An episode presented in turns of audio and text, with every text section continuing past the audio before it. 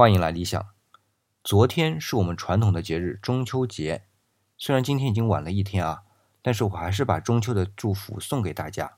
在这里啊，理想祝大家中秋节快乐，阖家团圆。就我在今天说啊，原因就是一个十五的月亮比十六圆。那么既然中秋节已经过了，我也就不打算说中秋的来历，大家也都清楚。那炒冷饭就没啥意思，我呢就发挥一下我吃货的本色。来说说月饼吧。我们江南一带啊，一提到月饼，通常就会想到的就是苏式月饼。它是用酥皮裹上馅烘烤制成的，口感呢是外酥内软，拥有相当丰富的口感。但是啊，通常这种馅料是甜的，有芝麻馅儿的、白果馅儿的等等。这种口味的月饼啊，一口咬下去，从酥皮开始到精甜的馅儿，能让人迸发出快乐的感觉。那么还有一种苏式的月饼啊。我们通常称之为鲜肉月饼，它的馅儿当然就是肉的，口感呢当然是咸的啦。这鲜肉月饼啊，一口咬下去，酥皮下面带的是有弹性的肉的口感，更多的是一种幸福的滋味。啊，这里多说一句啊，要知道咱们中国人从农耕文化开始，素食就是咱的主食，而肉主要是贵族吃的，所以有肉吃的幸福感在几千年的中华血液里啊是根深蒂固的。那么除了苏式的月饼，广式的月饼也是一大类，而且啊流传更广，基本整个东部沿海地区都能接受这种细腻的口感。吃在广州是我们一句很熟悉的话，那么广式月饼就以广州为中心向外传播。它呢也是用油和进面粉里，营造出细腻的面皮的口感。哦，我刚才说苏式月饼时候忘记说了啊，苏式的月饼之所以可以是酥皮，也是因为用油和进面皮里。但是和广式的不同啊，苏式的面皮里和入的是猪油，而且差不多要到四比一的比例，而广式的月饼呢就少很多，而且啊还不是猪油，传统的做法呢里面和的是豆油，所以一般苏式的月饼最好吃的时候啊就是刚出炉的时候，而广式的月饼最好吃的时候就是出炉后等上一个星期左右，这让面皮里的油啊慢慢的透到外面。哎，我们能看到上面有一层光洁的油光时啊，才好吃。面皮啊就开始软糯，而且啊不挂嘴，哎，就是几乎可以让嘴巴感觉不到面皮和馅儿的区别啊，这是口感上的啊。那么说到馅儿呢，广式月饼的馅儿就非常丰富了，有莲蓉的、椰蓉的、豆沙的。哦，这豆沙一般还是玫瑰豆沙啊，还有绿豆沙、白果、五仁儿，这些都是传统的馅料。当然。广式的月饼变化还是很多的，比如我们现在最能接受的就是莲蓉月饼里边加上蛋黄啊，还是咸蛋黄啊。这里多说一句，其实莲蓉是分红莲蓉和白莲蓉的，一般嵌咸蛋黄的是白莲蓉，因为它基本没有什么特别的味道，可以和蛋黄的咸香味融合，而红莲蓉呢就有一些药味儿，可能不那么被人接受，所以如果不是特别定制的红莲蓉，一般不会放到馅料里。另外啊，说到传统的变化，在五仁里边放少许的金华火腿丝，那和莲蓉加上咸蛋黄的初始想法是一样的，就是在甜味里边加上一些咸鲜。但是由于莲蓉和五仁的口感不同啊，要调咸鲜味，采用的食料就不同。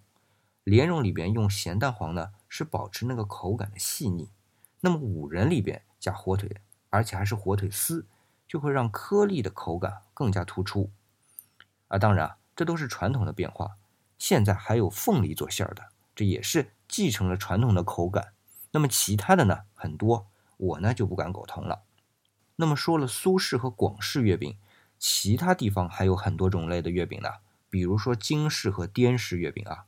京式月饼自然就是京津冀地区的口味，以前说起来就是直隶地区，这地方口味。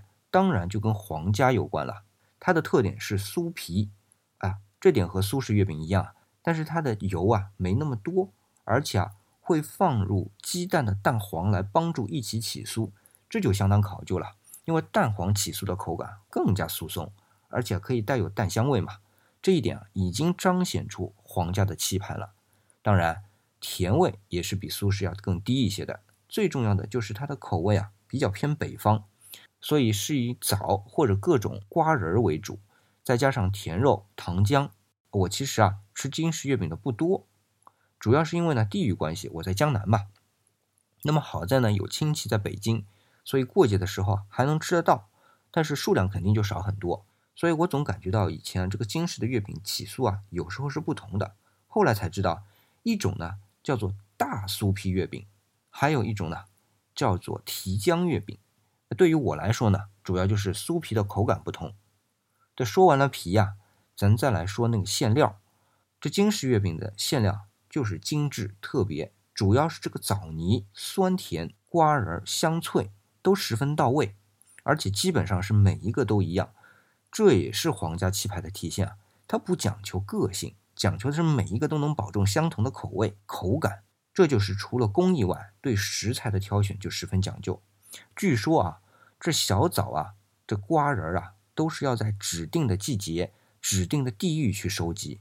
别看这些都是细节啊，但是皇家的讲究啊，就体现在这里。好，再说说咱滇式的月饼啊。其实滇式的月饼大家知道的可以分四类。有砂糖的、洗砂的、麻仁的，还有就是今天一说滇式月饼就能想到的火腿的。说到这火腿啊，就不得不说和地域有关。云南这一块地方要说是宝地，一点都不假。我们说金华火腿好，是因为猪肉好。金华火腿是黑头白身的猪，这种猪肉啊肥瘦均匀，再加上细腻的那种腌制工艺啊，才能造就金华火腿的美名。但是云南这里啊，有个地方叫。宣威，它那出火腿，也是滇式月饼里边用到那个火腿啊。除了猪本身肥瘦适中，这里的肥瘦主要是指皮下脂肪啊厚度很适中。这还有就是和这里的气候有关。这火腿在撒上盐之后，在宣威这个地方进行风干，干湿啊适当，气候适宜，可以让火腿内的水分收干的同时啊进行发酵，让肉的蛋白质自然降解出氨基酸。火腿的纤维就这样自然而然的生成。哎，你说这种美味的火腿啊，切成肉丁，拌上砂糖和蜂蜜，再包入酥皮内，想不好吃都难。哎，这说了四大类的月饼，我在西北呢还看到过一种月饼，它是用和好的面粉擀成一张张圆的面饼，然后一层一层叠起来，在每层饼中间啊撒上各种的粉，有的呢是红色的，有的是绿色的，还有一种是黄色的啊。口感呢是甜的，但我也不知道具体是什么粉呢。然后再叠上七八层，上屉蒸，蒸熟之后呢，切成一半一半的扇形就可以吃了。啊，虽然这种月饼啊没有苏式月饼那种精甜酥口，也没有广式月饼的细腻柔软，更没有京式月饼的气派讲究，就更别提有滇式月饼的那种美味馅料了。但是它有着我们中华文化当中啊对于中秋所需要的一切元素，首先就是团圆。这擀出来的面饼是圆的，对于中华文化来说，就是一个很重要的概念，就是什么呢？家团圆。我曾经说过啊，咱们中国的家是一个具有层递系统的整体，从天下到个人都是这个概念，而且各层的层递对象啊，都需要团聚啊才有归属感。其次，这个月饼啊，虽然不那么精致，但是和那些精致细腻大气的月饼一样。都会首选面粉或者麦粉制作，透露出来的呢，就是对于丰收的一种喜庆。哎，这种从旧石器时代就开始啊，期盼秋季收获一年的辛勤劳作的愿望，或者已经获得丰收的快乐，都浸润到我们每一个人的每一个细胞当中。哪怕今天我们已经很大一部分人口啊远离了农耕劳作，但是代代相传那种懂得先劳作后收获。正是我们内心深处不可磨灭的烙印。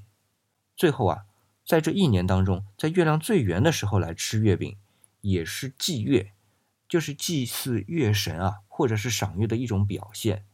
这对于自然的这种体会啊，它不像西方那样对自然、对于神的一种敬畏。这里的西方啊，不包括希腊文明啊。今天的西方文明虽然可以说很多地方都继承了希腊文明的优点，特别是逻辑。但是希腊文明中对于自然和神明的态度反倒是没有什么继承下来，而两河流域、尼罗河流域，甚至是恒河流域的文明对于西方的文化的影响是很深的。